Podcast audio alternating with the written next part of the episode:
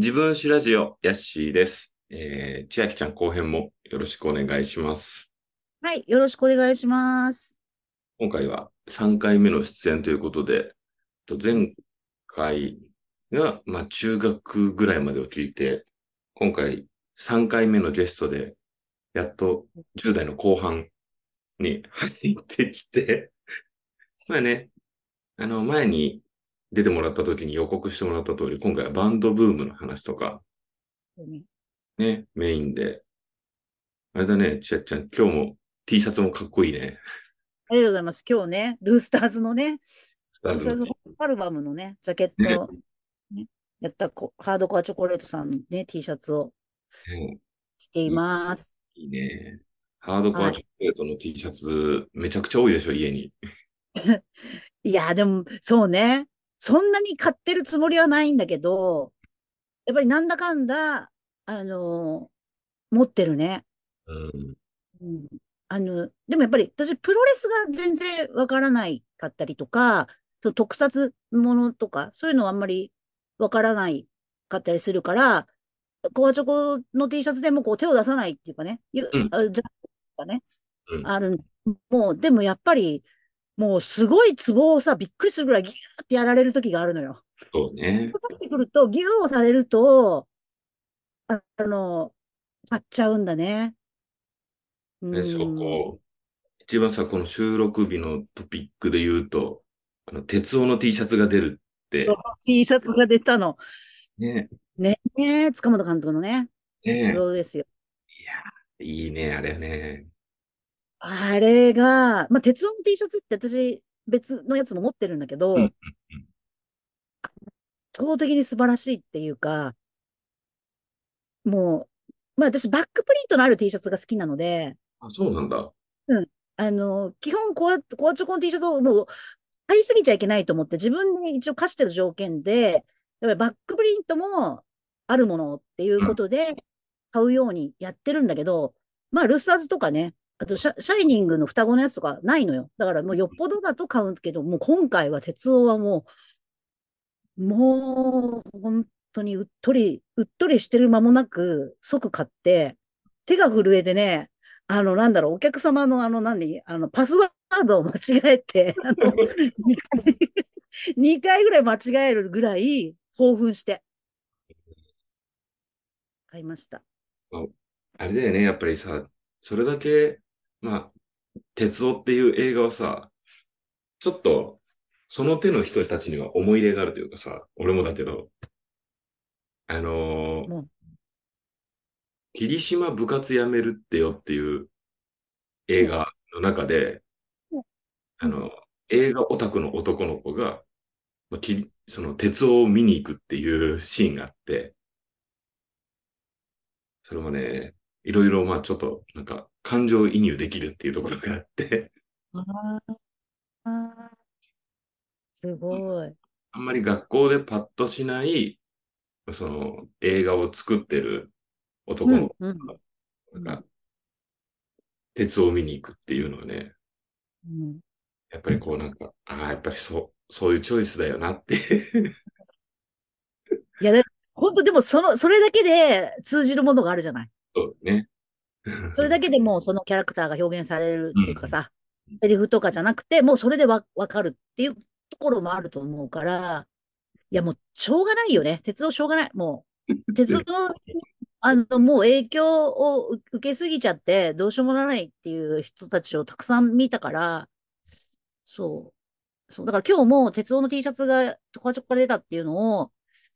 あの、愛知県にいるね、ジャンクローさんっていう鉄アート、うん鉄の配付アートをやってる方がいるんだけど、うんその方に真っ先に教えるっていうね。うん、いいね。うん、鉄を見なかったらこれやってなかったってずーっと言ってて、う。うんん、だか教えたりとかして、そそういう、そうね、そういう仲間じゃないけど、ね。がいる、やばいんだよね。それこそ、さっきもさ、音楽の話は聞いたけど、うん映画とかはどうだったの？その子供の頃から10代、10代後半とかは。子供、子供の頃は、私多分結構早い段階で映画館は連れてってもらえる感じで、あの、いい子だったからね、おとなしいっていうか、そういうところに行ったらちゃんとするっていうのがあったから、大人たちがこう、こぞって私を映画館に連れて行くってことがあって、周りの。いいね。ので、あの、うち母子家庭だからやっぱり、こう、うんおおか、可愛がられたのよ。要はシングルマザーだからうん、大変だろうって、今より珍しかったから、周りの大人が私をすごくなんか、連れてってくれる人たちに恵まれてて、子供の頃もうん。結構いろいろ映画をわからないながらも見に行ってて、あの、お母さんはずっとあんたを格好の巣の上でだっけ？あの、うん。ジャックに、あれ見に連れてった、見に連れてったって言ってて、えー、渋すぎる。だからなんか、うん、だからあのいい映画をあんなに幼いあなたに見せたのよ、私はっていうのを すごく言ってきてて、で、あんまり私覚えてて、全然、そんな、そんなの、こんな外国の映画見てないってずーっと思ってたんだけど、うん。大きくなってからビデオかなんかで見たときに、その見た日のことを鮮明に思い出して、えー、そう。うんはあ、お母さん見せてたとか、すごい、お母さん絶対デートかなんかで行ってんだってずっと内緒思ってたんだけど、ああとか、あとクレーマークレーマー連れて行かれたり、だからそういうアカデミー賞を取ったやつを気まぐれに連れてってくれてたりとか、あと、あれ、うんと、あとなんか児童館に行ってたんだけど、学童保育でね。児童館の先生が個人的に休みの日に、あのー大林監督のハウス見に連れてってくれた。なんかさ、今上がった映画3つともあんまり子供が見るものじゃないよね。子供が見るものなのよ。でも、東映漫画祭りも毎回行ってたのよ。あそれは、隣、私が住んでたアパートの大家さんの妹さんが、まあ、この、すごい私を可愛がってくれてて、うんうんうん。で、なんか春休みになると、東映漫画祭り連れてってくれるっていう、あの、変な紙の帽子もらってね。あね。こう、ゴルフ、ホームで。うん。あれが私すごい好きで、うん。あの、ちょっと組み立てるっていうね。そううん、ねそ。れが好きで、すごい、あの、行ったよ。だから、ただあんま覚えてないんだよね。毎回似たようなのだし、ただ、やっぱりあれは行事として、あの、や、あの、東映漫画祭り春休み行くっていうのはずっとやってたし、ただお、ただ、やっぱりちょっと、そういう混ぜたものを見せたがってたんだね。そうだね大。人が。うんなんか分かると思われてたんだよね。見せても。うん。そう。だからね、で、まあ、その、あとはまあ、あの、マッチが好きになったからね。あの、タノキンのね。なるほど、マッチねだ。から、うんあの、あの人、なんていうのかな、タノキントリオっていうのはほら、ちょいちょい映画を作るじゃない。ね作ってたじゃない。ハイティーンブギ今は、うん、今はほら、あんまりね、それよりドラマとかにジャニーズの人たち出るけど、当時はこう映画をやるっていう、夏休みに公開するような。だから、あの見に行ってたよ。へえ。たりとかして、で、あと、中学3年の時の受験の時は、受験生の時はどういうわけだか親友と、こう、ほ、こう、ホラー映画にハマって、へえ。まあ、中学時代はホラー映画が流行ってたし、うんこう3本立てで1000円で見れるみたいなのが渋谷にあったから、土曜日授業が早く終わるから、帰りに、なんかそこで映画を見るっていう。で、予告編見ては、あ、まあ次も来ようね、みたいになってて、うん。そう。受験の時に対して受験勉強を熱心にするわけでもない、帰ってもしょうがない、かといって派手に遊べないみたいな時に、月に映画を、ホラー映画を見に行って、えーどの辺見てたんだろう？作品で言うと。私中学1年生の時に一番覚えてるのはスキャナーズかな。あ、スキャナーズね。スキャナーズが面白かったのと、スキャスキャナーズをね、2回半見たんでね。だから途中から入って、もう一歩丸々見たけど、面白いからもう一回見ようっつって、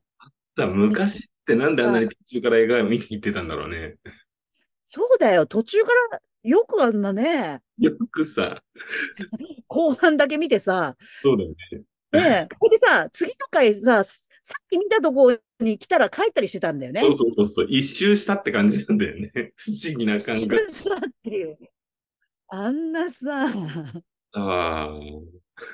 そうそう。なんかみ見たりとか、いろいろしてたよ。うん。あの、シャドウっていう映画が面白くてね、あんまり有名じゃないけど、シャドウっていう怖いがあって、うんうん怖くてとか、あとなんかキャリーを見て最後で心臓止まる、止まるかと思ったりとか。うんだからなんか古いのとか新しいのとかミックスして3本立てみたいなところがあって、うん、そこに行ったりとかししたのかな？だから、あと、なんだろう、中学の時は未だに親友と言うけど、うんションベンライダーを見に行ったっていう。いいね。え、それってさ、結構今の趣味にも通ずるんじゃないの？うん、そうだよね。ね見に行った。でも、アニーも見てよ。あの男の子と二人でアニー見に行ったとか。だからなんか流行ってるものとか、そういうティーン向けのものとか、うん。なんか、なんかね、見、見に行くっていうことをすごくしたけど、でも一番忘れられないのは中学の時に、その時でもうリバイバルだったけど、ブルース・ブラザースを映画館で見て、渋谷の。うん。それを、がすごくやっぱり、もう私が一番好きな映画そうだにねが、その時で、もう未だに変わらず、一一番がブルース・ブラザースで、え、最初に見たのも映画館だったってこと？え映画館だった。でももう当時は、なんか、テレビでうん、地上波でやりますみたいな感じで、吹き替え版が、もううん、年に1回とか、しかもその吹き替えをいろんな人がやってたんだよね。そうだね。千田光夫とかやってたよね。そうそうそうそうそう。でそういうちょっとコミカルな有名な人が声当てるっていう感じで、あの、だ、誰のがいいとか、この人がいいとか、いろいろ言われてるような頃だったんだけど、あの、その時に同級生、まあ、小学校からの同級生の男の子にすっごいずっと勧められてて、うん。とにかく何でも勧めてくる人で、で、まあ、その勧めてくるものの一つに、ブルース・ブラザースがあって、うんで、中学のとこ二人で見に行ったの。うん、いいね。いや、あれだよ、実はね、千秋さん、第うん2回目に自分史ラジオ出てもらった時にも、あの、これは大人になって、随分経ってから、し親友とブルース・ブラザーズに行ったっていう話もしててそう、そのルーツになるところってことだよね。そうそう。だからその時に勧められて見に行ったことを大人になってから極音上映一緒に見に行くっていうね。ねいいね。ねだからなんか、やっぱり、例えばその、私はやっぱりそのコメディみたいなものが好きにななるきっかけ。だからさ、後にこう、ビデオ、レンタルビデオ屋さんとかで手見れるようになったサタデーナイトライブとかね。うん、うん、だからその多分最初になったんだなと思って、うんそれはすごくあるかな。うん。いいなぁブルース・ブラザース、俺最初はね、ビデオだったのよね。うん。小学校の頃に、あ、中学か。中学だな。中、あ、いや、じゃあ、小学生か。小学生の頃だ。まだ、ビデオデッキ自体持ってる家が珍しい頃に、うん。あの小、小学校の友達のシャモト君っていう家がお金持ちの子が、おいいね。まだね、ビデオデッキ相当高くて、多分、ビデオテープも、その映画のビデオテープって多分、1万5千円とか1本するぐらいの、うん。そんな頃だったんだけど、その彼の家はお金持ちだったから、何本か買ってて、お父さんがすごい映画好きな人で、うん。その子の家で、ビデオで最初に見たのが、バックトゥザフューチャーとブルース・ブラザーズいい、いいですな。それがさ、なんかもう、そのシャモト君がね、もう繰り返し、これはすごい映画なんだって言ってうん、解説付きで見せてくれるから、行くたびにその2本を見るのよ。いいね。でもさ、今考えたらさ、その2本って繰り返し見たい映画だからうん、なんかいい教育されたなって感じなんだけど、ね素晴らしい。うーん。だからブラザースは、映画館で見れたのは、その後もう多分二十歳超えてぐらいかな。リバイバル上映とかやってる時に。うんそれ以外も、それ以降もね、見るけど、やっぱりいい映画だよね。いい映画だよね。うんあんなに本気で、いい、素晴らしい人たちが本気でバカバカしいことやってることがまず、うん。こんな大御所こんなことしなくていいのにみたいな。ねあうん。でも、真面目に何でもやったらかっこいいんだなと思って、うん。憧れ。そうだよね。いやー、わかるわ。そうか、やっぱりあれだよね。こう、この自分史ラジオやっててさ、こう、いろんな人たちと話すと、自分のさ、俺のこう、10代、東京にいなかったっていうコンプレックスというかさ、その、東京にいた人たちに対する憧れっていうさ、すごいそこが出るわ。ああ、そっか、そうだよね。私もだから恵まれてたなと思って。うん。それこそさ、映画館とか、ライブハウスとか、そうそれこそクラブなんてさ、名古屋もう、俺が10代の頃、10代の頃あったけど、で、まあ、やっぱり東京のね、混沌としてる、まだクラブっていう文化自体もちょっと黎明期の頃の話とかさ、やっぱ聞くとすごい羨ましい。そうだよね。だってある、そこら、そこにある感じじゃん。なんか。そうだよね。でも、でも行かないみたいなさ、もったいないみたいなうんこと、だからぜ贅沢というか、すごく豊か、そういう点では文化っていうかカルチャーが豊かなうんとこだなとはうん思う。うん。ね、それはあるかな。えーだって、でも、で、その、うん。あ、ごめんごめん。いや、ふあのさ、ファッションの話もさ、さっき前編でもちょっとしたけど、それこそさ、その、どこで買えるかがわからないっていう話をさ、前編でもちょっとしたんだけど、あの、俺10代の頃に、その、まあ、周りがさ、だんだんパンク好きな人とかがいるんだけど、あの、フレッド・ペリーがまず名古屋でどこに売ってるかがわからなくて、パンクとかさ、モッズとかの音楽を聴くようになってさ、よくわかんないけど、あの、葉っぱのマークのやつって言ってて、なんかさ、そのさ、レコードのジャケットとかでさ、着てるのは見れるんだけどうん、それをさ。街中でさ、なんか着てる人がいて、それね、俺はね、声かけれなかったんだけど、うちの妹、さっきも話した、あの、バンジャの妹と、まあ、その友達がなんかすごいパンクスの女の子がいて、その子がなんか追いかけて捕まえに行って、この、このポロシャツどこで買ったのって言って 聞いたっていう。いやーもう、本当に、でもその気持ちはわかるよ。ね、ほ本当に欲しいってそういうことなんだなと思って。なんかね、当時、フレッド・ペリーが、本当ゴルフショップとか、なんかゴルフコーナーみたいなところにはあったんだけど、でも、いわゆるさ、なんかパンクス、当時のね、が着てるようなさ、黒地に黄色ラインのやつが、うん。なんか手に入らなくて、ねあの、白の無地のうん。フレッド・ペリーのポロシャツは、ゴルフ売り場にあったりしたんだけど、本当に そのポロシャツとしてスポーツウェアとして売ってたわけだよね。おじさんなのやっぱどう考えてもおじ。さんの、おじさんのスポーツウェアってすごいね。そうそうそう。そういうのとかね。まあ、名古屋もいくつかパンクのショップはあったけど、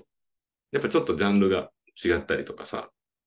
うん。それこそ、なんかあの、セックスピストルズとかの T シャツとかはさ、名古屋でもあったりはするんだけど、なんかね、なかなか、あの、やっぱりそういうところちょっと緊張するから入れなかったりとか、いや、でも入れないショップってあるよね。あるある。ね、それはすごいわかる。うん。なんか、パンクとかモッズのショップはさ、ちょっと怖くて入れなかったから通販で買ったりしたもん。ああ、なるほどね。そうだよね。いや、確かに入れないお店っていうか、あるよ。うん。いねねなんか、お呼びじゃない感じがして、自分が、みたいな。そうね。あーそれこそさ、その、ブランドの店とかもさ、若い頃は本当に緊張するからさ、俺、入れない。入れないよ。入れない。本当に入れない。ギャルソン入れるようになったのは二十歳超えてからだな。あ、わかる気がする。それはわかるわ。本当だよね。それは、の頃は前まで行って、なんかうろうろして帰ってきて。それはすごすごいわかる。なんか私、ファッションビルみたいなね、うん。ラフォーレとか、マルイとか、そういうファッションビルに入ってるとこだったら入れるけど、なんていうの？路面店みたいな？ショップには行けないみたいな。全然丸いのワイズは行けるけど、青山のワイズ入れませんみたいなことはすごいあって、この、この扉が開けられないみたいな。うんそれはすごいあるかな。えーまあ、それ多分さ、まあもちろん今でもそういうブランドだったりさ、ちょっと緊張感があるようなお店って、まあ俺らはさ、多分もう、ある程度の年齢だから入れたらするのかもしれないけど、10代の頃とかってやっぱりね、緊張するよね。いるよ。だから今若い子がハイブランドのお店入ってるじゃん。うん。路面店でも。ねすごいなと思って。ねね、全然こう見てたり、ね、う平気でしてるのが、うんゆ勇気があるのか、何なのか、すごいと思って。私は意外とハイブランドの店入れないからさ。うんうんうん、そうな。怖くて入れない。怖くて入れないよ。あと、買うつもりがまずないから、うんうんうん。あの、ウィンドウを見て、なるほど、こういうのが今、こ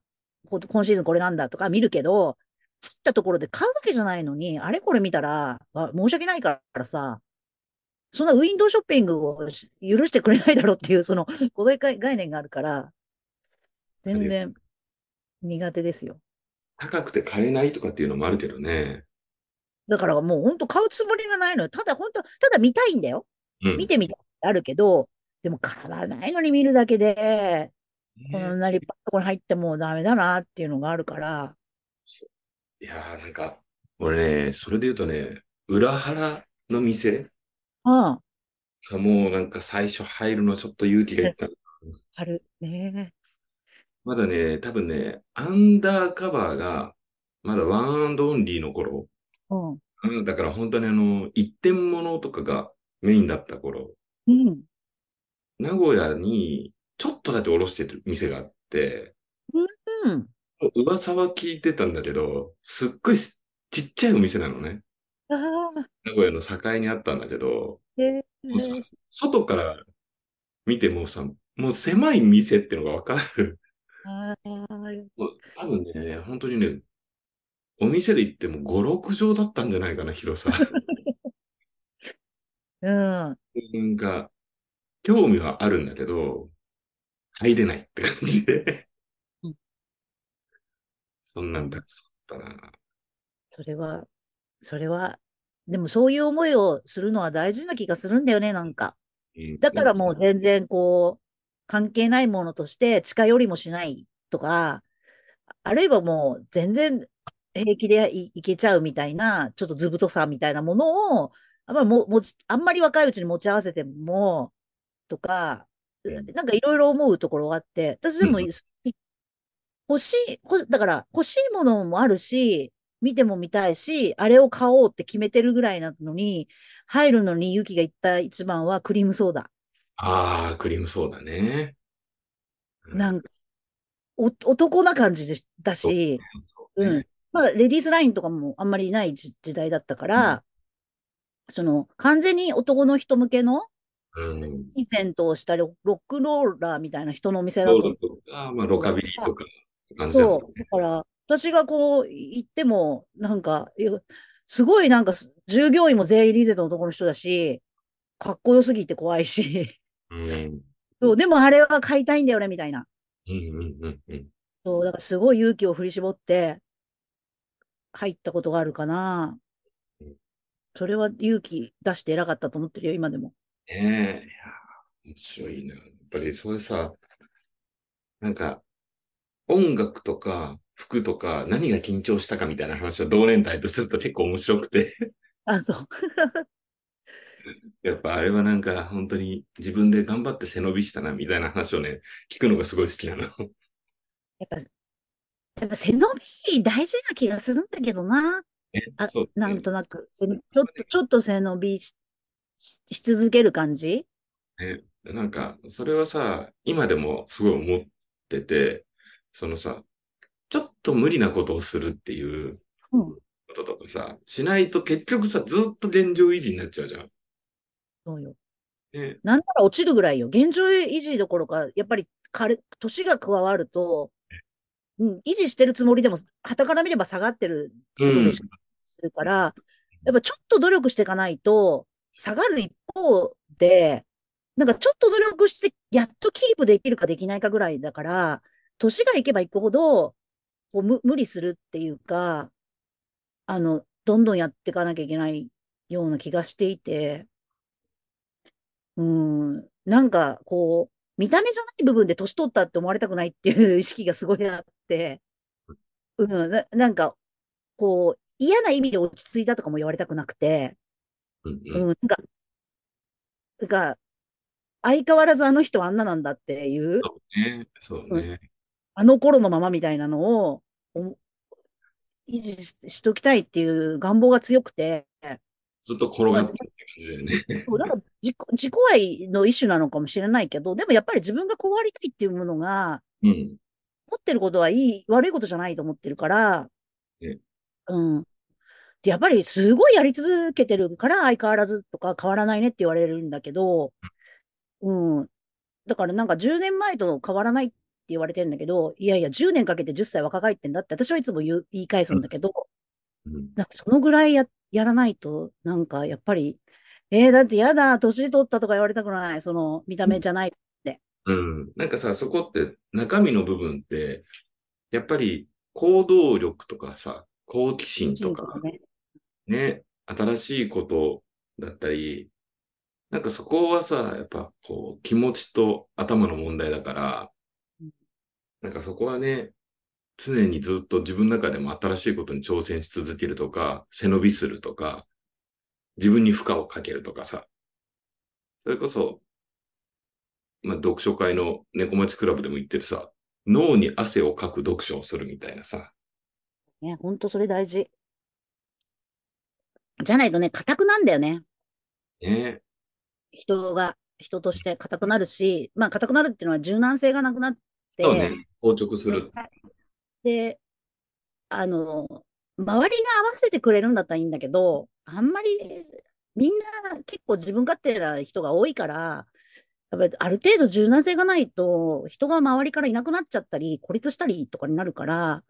あの、私あんまりそれって嫌、嫌だなと思ってて、あと、何よりこう、10代、特に16、7の自分が、今の自分を見てがっかりしてたらどうしようって思う。なんか、あんなにバカなことをやって、それを良きものとしてるのに、うん当時の自分が見たときに、えー、なんか思ったのと違って、なんか、ババアとか言われたくないわけよ。それよりも、ああ、相変わらずこんなことしてんだっつって、よかった、みたいなうん風に、やっぱり、やっぱり10代の自分が見てどうかっていうさ、のがすごくあって、だからあんまり他人からね、あの、基準にはするけど、圧倒的にそれはすごく、ね、だからあの頃のバカな私に認められたいんだよね。うん。だなんか、あのーやっぱりさ、いろいろ年を取ればさ、背負うものもあるし、まあ仕事だったり家庭だったりとかさ、時間も取られたりはするけど、でもやっぱりさ、なんか、心と頭はさ、なんか、常にフレッシュでいたいっていうかさ、それはあるよね。まあ、体力も落ちないようにはするけど、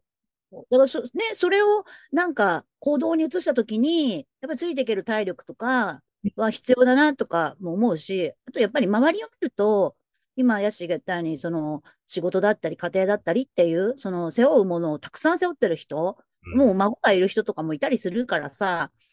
そうやっていろんなものを背負ってる人と、私はもうそういうものがないから、やっぱりそうじゃ、背負ってる人たちができなかったこと、やりたいけど制限があるからできない。でもやってみたかったなっていうことを、まあ、代わりに私がやるみたいな部分があって、うんうん、で、私は子供を持ったり、何か立派な地位や何かとかっていうものを背負ってないから、あの、そういうのはその人たちにやってもらってるみたいなふうに思ってるから、やっぱりね、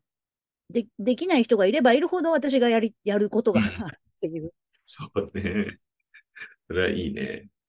だから、それはすごくなんかね、うん。いいかなと思ってて、だからなんかそれに嫉妬されると嫌なのよ、だから。うんうんうんうん。嫉妬されたり、なんかの言い訳に利用されたりすると、私が思ってるのとはちょ違うなと思って、カチンとは来るけど、うん。なんかね、それは嫌だけど、あ、もし自分が子供がいなかったらとか、こう、仕事でこういうのなかったら、ああ、きっと千秋みたいなことやったんだろうな、みたいなさ、思考の逃げ場として使ってもらいたいなとは思うんだよね。うんうんうんうん。まあ、見ててもね、やっぱりまあ、千秋ちゃんは常に人生楽しんでる感じするし、いや、だ私ね、た楽しむことの天才なんだよね、多分。えいや、思う、も うん。う、見てて。いや、だってさ、楽しいか楽しくないかだったら楽しいを取り、取るに決まっていて、好き好んで楽しくない道を選ぶことは私はしたくないから、で、やっぱり楽しいか楽しくないかで物事を決めたら、楽っていうか、一正解だと思って、うんうんうんうん。なんか楽しいことを、あと楽しいことをしてた方が楽しいことが起こるし楽しい人も来るから、楽しいことをしていて悪いことがないんだよね。うん。さっき言ってた、こう、引き寄せるみたいな感じもねうん、あれだしね。で、楽しいことにつきものな、こう、危険とか、そういうものは、ある程度リスクみたいなものはあるかもしれないけれども、やっぱりそれでも楽しんでたら、こう、避けられたりとか、ちょっと軽減できたりするから、うん楽しみ続けられるっていうことは、大事かな、とは思っている。うん。ねいや、あとさ、やっぱりさ、その好きなものをいろいろ自分で動いて、こうさ、なんか、自分の目で確かめに行ったりとかさ、行動してるから、それこそさ、あれじゃない、さっき映画のタイトルも出てさ、あの、ションベンライダーのうん。高瀬さんとも、この間なんか、うん。あ、そうよ。そうよ、長瀬さんね。ユーロスペースの前の駐車場だったんだね。そうそう。えーいやー、あれ見てさ、お、すご、すごそうよね。そんなことあんだなと思って、私、長瀬さんと写真撮ること、日が来るなんて、思ってないから、ずっとさ、だって長瀬さんのことを好きっていうのはさ、千秋ちゃん言ってたのは知ってたからさ、わあ、やっぱそういう巡り合わせも来るんだと思ってさ、うん。そうすると、やっぱり、ああ、好きでよかったっていう、私の好きっていう思いが、ある種肯定された気がするんだよね。誰にって言われると誰にでもないんだけど、まあ、いるんであれば映画の神様とかね。私は映画をたくさん人からね、不思議がられても、遠征してまで映画を見たり、もうすでに見た映画を何回も見たりすることを、こう、ちょっと批判するような人もたくさんいるけれども、それでも続けてくると、こういうことあんだな、みたいなさ。っていうことは私がやってきたことは正解みたいな。そうだね。もうさ、映画を、こう、新幹線に乗って見に行くって、やっぱりね、多分ね、まあ、世の中の常識から言ったら、ちょっと変わってる人だよね。いいや、そんなことする理理由、意味がないじゃんとか言われると、おっしゃる通りとしか言えないんだけど、でもさ、俺らはさ、映画好きだからさ、いや、ライブ見に行ってんのと一緒だよっていう感じじゃん。そう、毎回違うのって。僕 ねもう、もうあのね、まず座席の位置は私は毎回変えてるとか言うんだよね。おー、なるほど、なるほど。そうそう。とかね。あともうお、隣に人がいる、いないとか、前にいるとか、もうお客さんが、もう二度と集まらないお客さんの中で見てるっていう段階で、私はもう感じるものが違うとか言うんだよね。うんねでも、うん。だからなんか、えっと、ある人がね、こう、いつも、こう、何々を見に行っても、その同じ映画で、毎回同じなんだよねって誰はこれだし、みたいな、愚痴を言ってきた人がいて、で、それに対しても全く同じことを 返して、やっぱりその時にどこに座ったかとか、どんなお客さんがいたか、だったりとか、もう、ま、もう、足を置く位置が1ミリずれたらもう違うじゃんとか言うんだよね。うん私はそういうのを、この違いを感じるのが楽しいし、毎そういう意味ではもう、毎回二度と見れないと思って見るけど、映画でも、とか言っちゃうんだよね。あーうん。よくわかる。いや、でもそうしないとさ、うん。ないじゃん、自分のその感覚が。うん。なんかさ、やっぱりさ、映画館、え、別に今配信で家でスマホで見れるじゃんっていう人は別にひ否定はしないけれども、うん。たくさん見れるしね、いいことはあるよ、いっぱい。わざわざさ、配信でやってる映画を俺らは映画館に見に行くっていうのは、やっぱりさうん、その場所がすごい好きだし、やっぱさ、なんかさ、あの、一回入ったら基本的には、もう映画が終わるまでずっとそこにいるっていう、集中せざるを得ないっていうかさ、まあなんかやっぱり、俺ね、スマホをわざわざ切っていかなければいけないっていうのは、すごい今の時代、貴重な体験だと思ってて、ほんとそう。ほんとその、その通りで。あと、やっぱり、自分で分かってんだよ。バカバカしいことやってるっていうか、あの、今の風潮から言ったらコスパがと言われたらもう終わりなんだけど、そういうことも十分分かっていて、世の中のもう主流でないことも十分分かってるんだけど、そうじゃないことをしてるバカな自分が好きなのよね。うんやっぱりバカなことするっていうことに、やっぱり魅力を感じていて、普段真面目にとか、ちゃんとしなきゃの場面が、やっぱり大人になると増えるし、そんな中で、こう人から理解されないような愚かだったりバカなって言われて、自分では百も承知のことを、もう好き好んで喜んでやってるっていう、自分が好きなんだよね、やっぱり。そういうことができる自分に、なんか、優越感も感じたりとかしてんだよね。ううんん、あなたたちにはできないこと私やってます、みたいな。うんで、しかも楽しいんですよ、これが、みたいな。ううん、なんかだから、なんか、俺もさ、まあそっち側だからっていうのもあるんだけど、やっぱそれってさ、なんかさ、豊かな行いなんじゃないかなと思うんだよね。なんかあのー別にさ、まあ、例えが全然違うかもしれないけど、別に粉のインスタントコーヒーを飲むのも、その豆からひいてコーヒーを入れるのもさ、味で言うとさ、まあ別にコーヒーだから何でもいいじゃんっていう人もいれば、でもこれが行為が楽しくてやってるっていうのとかさ、それこそ手間なんてやっぱりね、本当その時その時で会場が一斉にドッと笑った瞬間みたいなのとかさ、そう前に背高い人が座って台無しの日とかね。ね そう。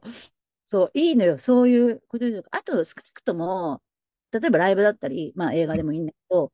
す映画だったらさ、少なくともそれに携わった人は喜んでると思うのよ。うん、劇場さんとか。そうね。だからそういう作り手だったり、その場を提供している人、会場だったりっていう、少なくとも、お他の人は理解もされないし、自己満足かもしれないけども、こう表現に携わってる作者とか自身は、絶対喜んでるだろうなと思うわけ。だってわざわざさ、遠くからさ、この映画一本見に来たのみたいな。そうね。だから、あの、あと私は好きなものを見に行くから、うん、しか一回、まあ過去に見てるのはなおさらだよね。そうすると、やっぱり自分の思いが伝わるじゃない？うん、うん。で、やっぱり自分のおこの作品が好きなんだっていう思いを作り手に届けられる時代だから、今は。その配信だろうが何だろうが、やっぱり公開された映画、例えば SNS で発信したらね、エゴサーチして見てくれてたりもするわけじゃない、うん、そそううね。いう自分の熱い思いをさ、うん、作者に伝えられるチャンスなんて、があるっていうことはさ、やっぱりね、大いに生かしていきたいもん。そうだよね。まあなんか、残念ながらさ、だんだん映画館とかもさ、まあああ、、そう。残念ながらね、うん。閉館のお知らせとかさ、まあ今、でこの千秋さんとこのポッドキャスト収録してるのが、まあまだ7月、うん、え、7月で我らが大好きな名古屋の今。池にあるシネマテイクという大好きな映画館が閉まってしまうとかさ、まあ、ね。もう、もうずいぶん前になっちゃうけど、メイン小劇場っていう、まあこれも名古屋のね、いい映画館も終わってしまったし、今度はあの、京都のさ、そう。南海館もあんな新しいね、移転してすごい綺麗でかっこいい。綺麗だし、かっこいいところなんだね。そう、すごいかっこ、モダンなね。うん。うん。いい、いいとこだよ。それで行く途中にケンタッキーがあるからさ、あの、お腹空いたら夜なりするといいんだよ、あそこのケンタッキーに。あの、こうすぐ近くに確かスーパーもあって、俺なんか映画祭かなんかでね、うん行った時に、もう間がさ、もう全部見ようと思うから、要は2日間でさ、8本とか見るの。でもさ、その映画と映画の間なんてさ、もう10分とかぐらいしかないからさ、走ってスーパーにおにぎり買いに行って食べたりとか。そう、ねあそこ、のいいよね、歩いて、まあ、ちょっとね、遠いかもしれないけど、駅からテクテク歩いてさ、綺麗で、ねいい映画館ですよ。えねいろいろさ、映画館っていうものがさ、多分、ライブハウスとかとはまたちょっと違った、まあね。ね、やっぱり配信で今見ることができちゃうっていうのはさ、まあ、ライブハウスはさ、サブスクで音楽は聴けるとはいえ、やっぱりライブはまた別っていうのがあるだろうけど、なんかね、たとえその、そのライブをさ、あの、何かその後、なんか、ディスクでリリースとか配信で見れたとしても、やっぱり何か一回入っちゃうじゃん、途中のなんかが。ねだから違うからさ、え映画はね、映画館で見たらいいよ。本当に。それこそさ、まあ、俺もさ、同じ映画何回も見に行く方だけど、千秋ちゃん回数がまた全然違うじゃん。私もう本当に。いや、だから一番ね、人生で一番回数見た映画は38回劇場に見に行くっていうね。そう。まあ、まあ、一回、一回もう冒頭から爆睡したけど、あの、ね、でも38回見見たとかね、あるけどね。あと数えてない映画もあるからね。それさ、38回は、あれ？自分が関係してるやつ？去年、去年劇場公開された、オジドルヤクザっていう自主映画をうん、それを私エキストラで、なんかライブの客としてのやつで行って、そしたら現場でね、あの、急遽セリフをもらって、監督から。そして、なんかセリフを言うっていうことでね、映画。そう映画で出てね、やっとひなんかみんなが見てくれるような、こう、18禁じゃない映像作品で出たの。そっか、もう、今は、えっと、おじどりヤクザって、今はそう、アマゾンだったり、いろんなとこでレンタルで見るうんうん。ことができるので、あの、よかったら、あ、なんかもう90分ない、1時間半ないっていう、最近の映画ね、2時間半とか平気であるけども、やっぱり90分って短いそこでギュッと詰まった人情ものバディムービーみたいな。おじど、おじどるヤクザっていろんな要素が多すぎじゃない？ちょっとタイトルから。タイトルからね、本当だよね。まあ、おじさんアイドルと全く別の世界にいるヤクザが出会ってっていう、このデコボコの二人がっていうね、出会うことでいろいろありますねっていう。で私はまあ、そのおじ、おじさんアイドル、おじドルのファンみたいになってね、うん。あの、下北沢のライブハウスで、うんまあ、コロナ禍に撮影されて、うん。すごく厳重なって、あの、撮影さされて、結構ね、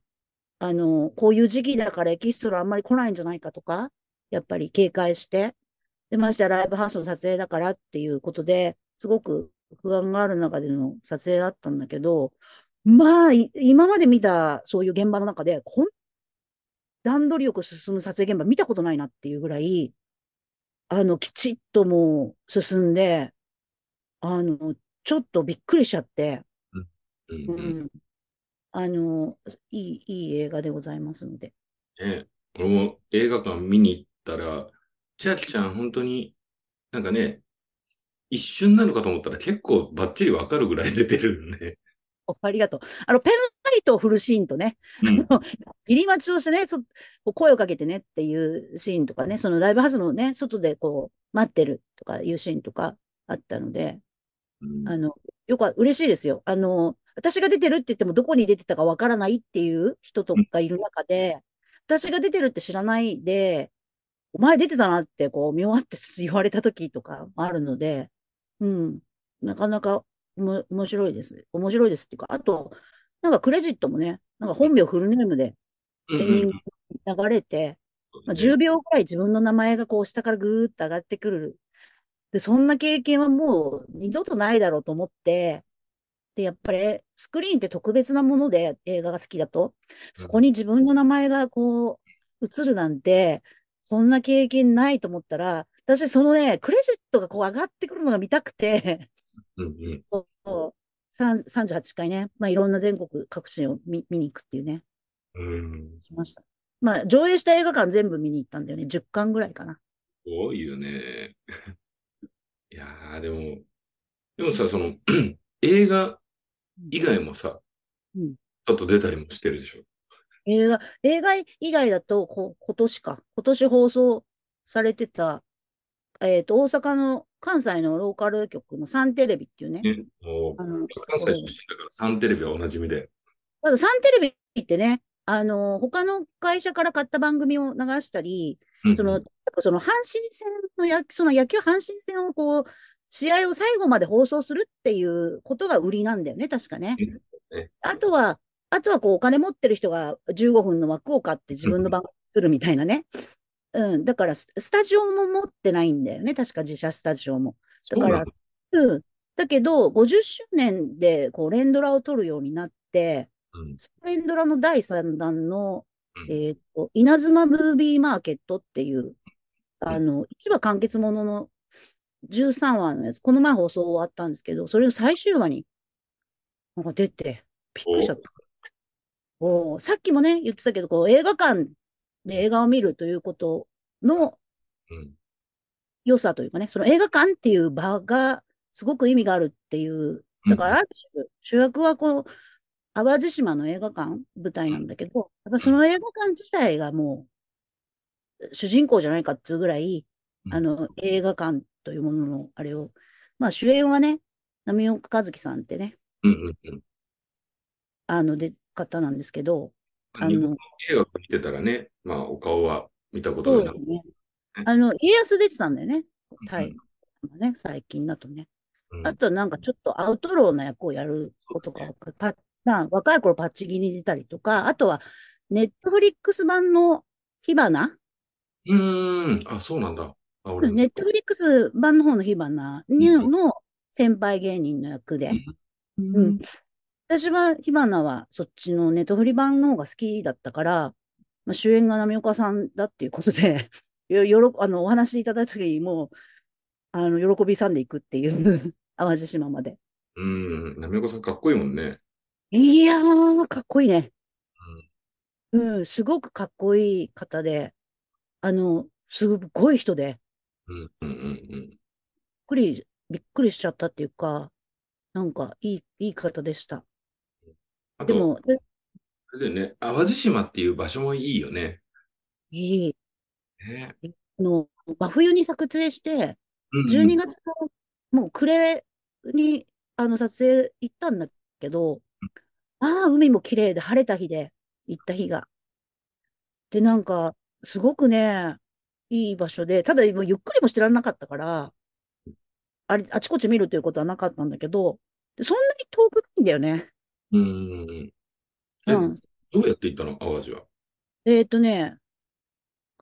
新幹線で大阪まで行って、えっと、三宮からバス。うーん。あ、そっかそっか、バスがあるんだ。うん、2000円、片道2000円ぐらいで、うんそれでもう、あの、まあ、洲本っていうところでね、撮ったんだけど、洲本バスセンターみたいなうーん。ターミナルがあって、あの、そこで、あの、で、やっぱり観光地でもあるみたいでうん、あの、ホテルなんかも結構いろいろ、やっぱり海がき、綺麗だから、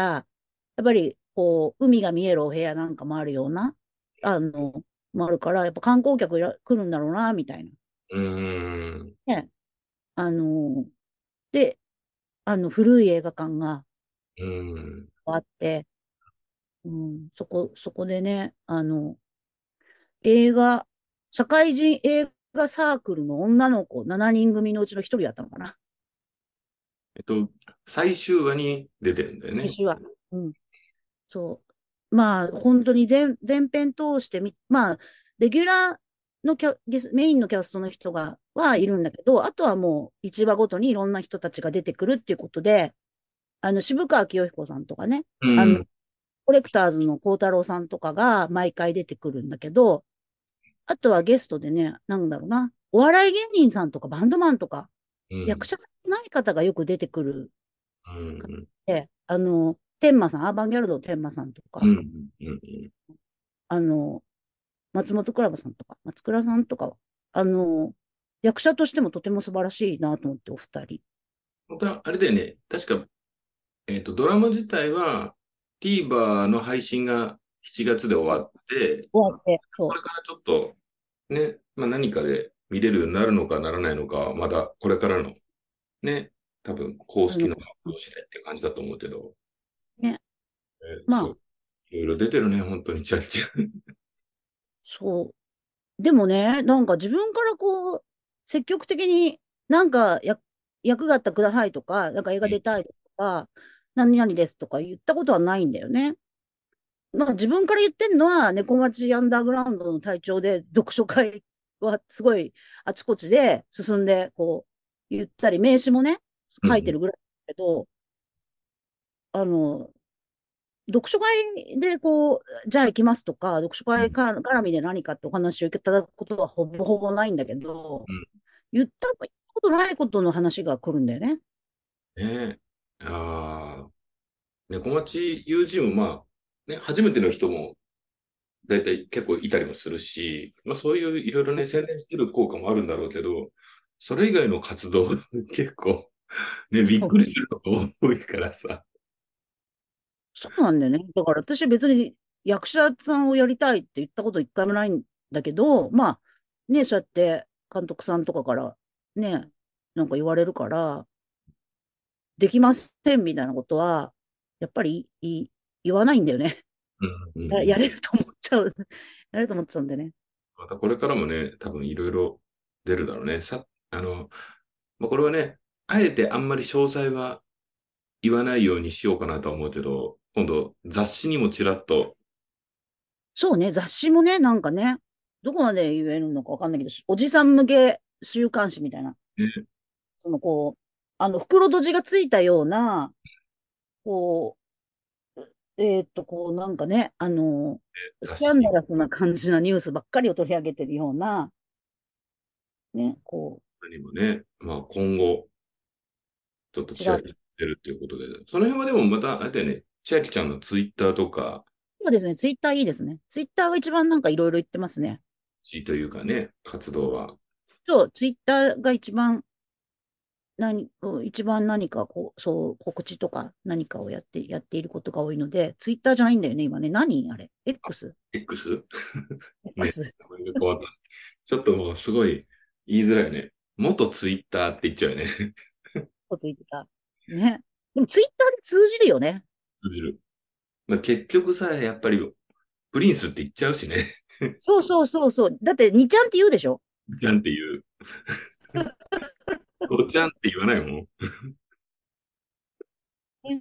そういうのあるよね。そうよ。しっくりこないじゃん。そうそうそうそう。ねえ。X はちょっとむ、X は難しいよ。だって X ありすぎるじゃん。言いすぎる。もう、こすられまくりだあり。すぎるじゃん。バンド、映画もあるし、ねえ。だからあんまり、被るようなネーミングが良くないと思うよね。ねえなんでそういうのに従うんだろうね。あれだね、うん、わざと？またあの、後編、1時間ぐらい話をしてたら、結局、前回予告をしていた家出編がまた全然聞けなかったので、ね。本当だね。おかしいね。またそれは、あの、次回、やっと10代後半まで行ったけど、本当だね。不思議だね。でまあなんかね、あの、読書会とかさ、そう、うん。あと、オフラインのイベントで会った時はさ、やっぱその時の話をするからさ、うん。あんまりそう。いう、ね、昔の話だったり、うん。そこから今に至るまでの話っていうのを、こういう、ポッドキャストの時に、ね、うん。じっくり話できるいい機会だから、そう。私も話すことな、そういう頃の話をすることがないから、ね、いいですよ、とても。なんかこの自分史ラジオはさ、今まで出てもらった人も、2回目、3回目とか、いろいろ出てもらおうと思っているので、ね、なんかね、また次も出てもらうし、うん。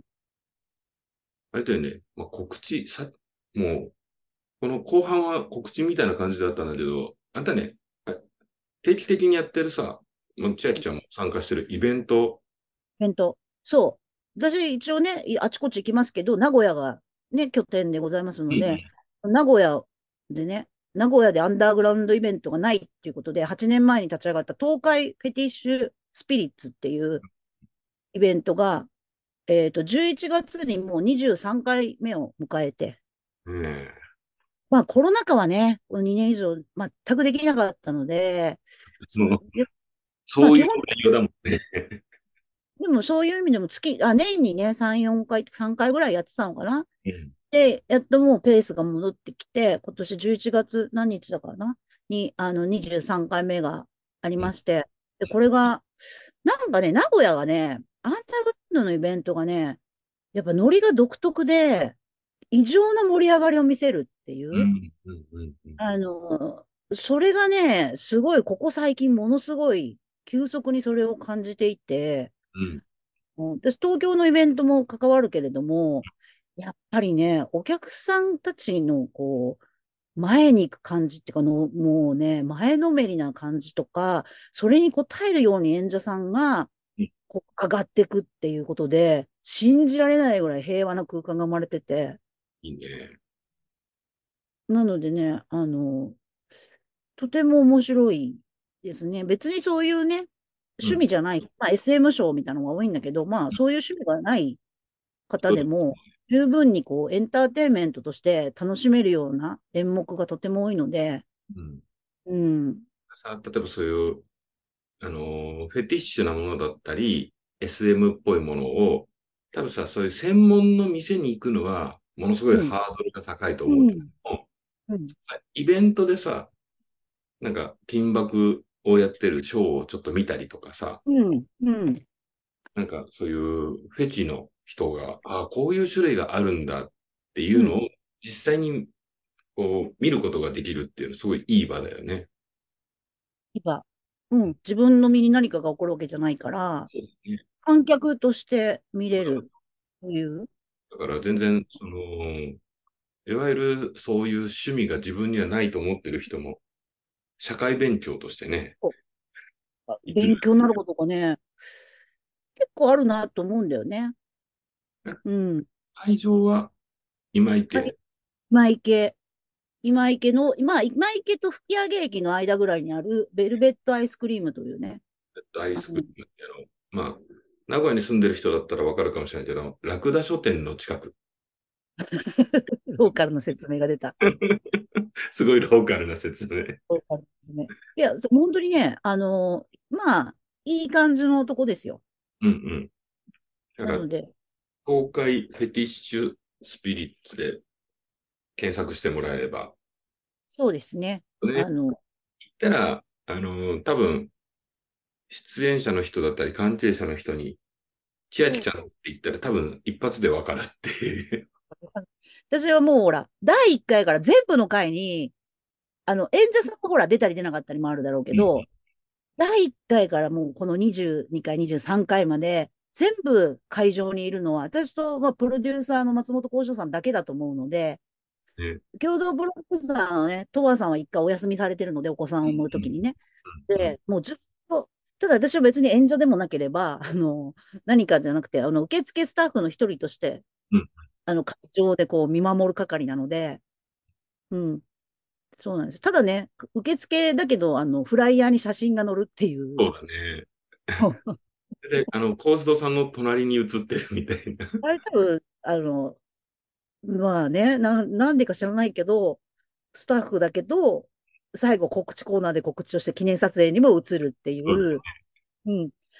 どういうわけだかね、あの、やっぱり私が、こう、ずっとやってきてよかったなと思う。思うまあ、お客さんがね、安心するんだよね、私がいると。うんうんうん、あ、いれば大丈夫っていうね、いつもいるからね。ねうん。あと、なんかあった時にね、あの、よくわからないこととか、ちょっとあったことがあれば、まあ私ずっと同じところにいるから、うんうん、まあ、もらえればね、まあ全部対応するっていう覚悟でやってるので。多分さ、なんか、あのー、本当初めての、そういうさ、あの、会場に行って、全然わからないけど、誰に声かけていいかわからないみたいな人とかもいたときにね、例えばさ、あのードリンクどうすればいいとかさ、トイレどうしたらいいみたいなのとかさ、何でも言ってもらえれば、もう、即答えますよ、私は。もう、多分、あの、ぐらいに。出てる人はどういう人ですかとかっていうのもね。そうそうそうそう。もう、全然、いくらでも、あれだし、なんか、ね、嫌な、嫌なこととかあったりとかしたら、もらえれば、そうね。うん、トラブルとかもね。まあ、ね今のところ全くないけども、もしね、うんあってもらっても、うん全然、それはもう対応うん。しししようと思って、うん、やっぱり面白い世界だからさ、ハードル低く、あの、ちょっと見学させてくださいっていう人でも、あの、ビギナーさんというかね、だからこういうイベント初めてですっていう方が必ず来てるから、毎回。なので、あの、ツイッターを見て興味を持って、うん。勇気を出してきましたとかね、本当にいるので、なんか、来てもらえたらいい。そうだよね。俺もさ、そんな、すごい、あの、たくさん、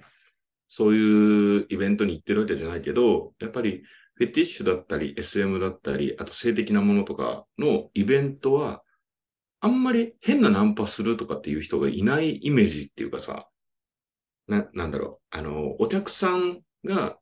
嫌な思いをしないっていう、そこにちゃんとさ、すごいケアされてるっていう感じが伝わってくるんだよね。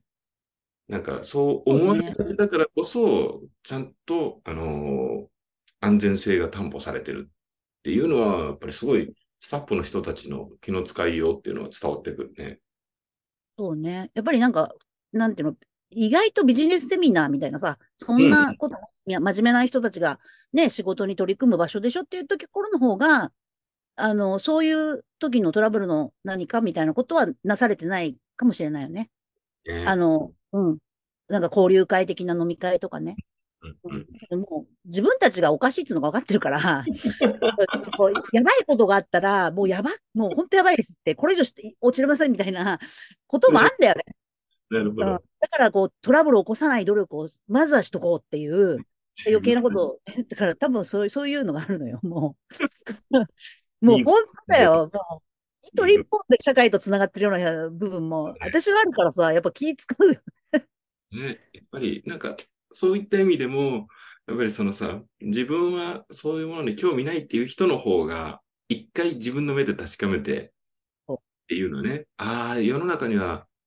こういう人もいらっしゃるんですねって、勉強しに行くっていうのはね、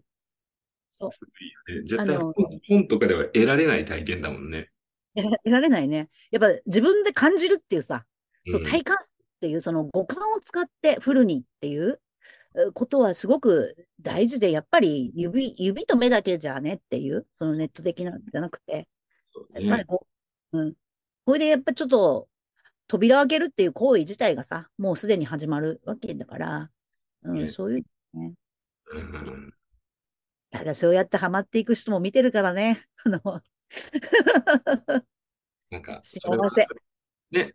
今日も言ってた、今度新しいことをするとかさ、あの、自分がちょっと背伸びするとかさ、そういうことにもね、なるかもしれない。新しい扉を開くっていうのはね。いらっしゃるやっぱりそういう逸脱した人に対して、どこかコンプレックスを持ってる、う普通だ、普通な自分みたいな人も多くいると思うのよ。うんで、どうも、こう、アウトローみたいな人たちに、えを見ると、どこかざわついてしまったり、それは羨ましかったり、見下してたりっていう、そういうすごい複雑なさ、感情が入り乱れて、だからこそ何か問われたときに、もう否定し、強く否定しすぎてしまったりっていうことがで兼ねないんだよね。で、そうすると知らないくせに何言ってんだって叩かれて、余計向きになるっていう、いらんさ、労力を使わなきゃいけないけど、やっぱり今、今いろいろ言われてるから、多様性とか言われるからさ、問われることがあるんだよね。こういうものをあなたどう思いますかみたいな。その時に、パッと答える時に、やっぱりそういう体験が生かされてう、んあの、余計なものが混ざらないで済むんじゃないかなと思って。うん。うん。だから嫌いなら嫌いでいいけど、やっぱりその、いかに嫌いかを身をもって知っておくことは、ねいざっていう時に役立つから、うん。やっぱり本当にさ、それって、情報と体験は大きく違うって感じするもんね。うん、まあ、YouTube YouTube 見たところでね、あの、おやっぱり伝わらないだろうし、うん、うん、それはすごくある、あると思う。だって、だって食べに行かなかったらいくらグルメ雑誌見ようがダメでしょ。そう、うん、本当そう。いやーなんか、やっぱり、ね、今日はそのさ、まあ、10代後半の千秋ちゃんの話、やっぱり一貫してさ、やっぱり現場で体験するみたいな話だったっていうのもなんかすごい面白いなと思うしさ、また多分次出るまでにまたいろいろお互いさ、いろんな現場に行くだろうから、またその辺の話をね、ましょう。ね。ねうん。ありがとうございます。またあの、第4回目も必ずお誘いするの。まあ、楽しみにしております。またじゃあ次はあの家出編の話も聞かせていただきますので。あんまり言ったことないからね。ぜひぜひ。そうですね。その辺もまた、じゃあ聞いてる人もお楽しみということで。いや、ありがとうございます。はい、ありがとうございましたありがとうご。ざいました。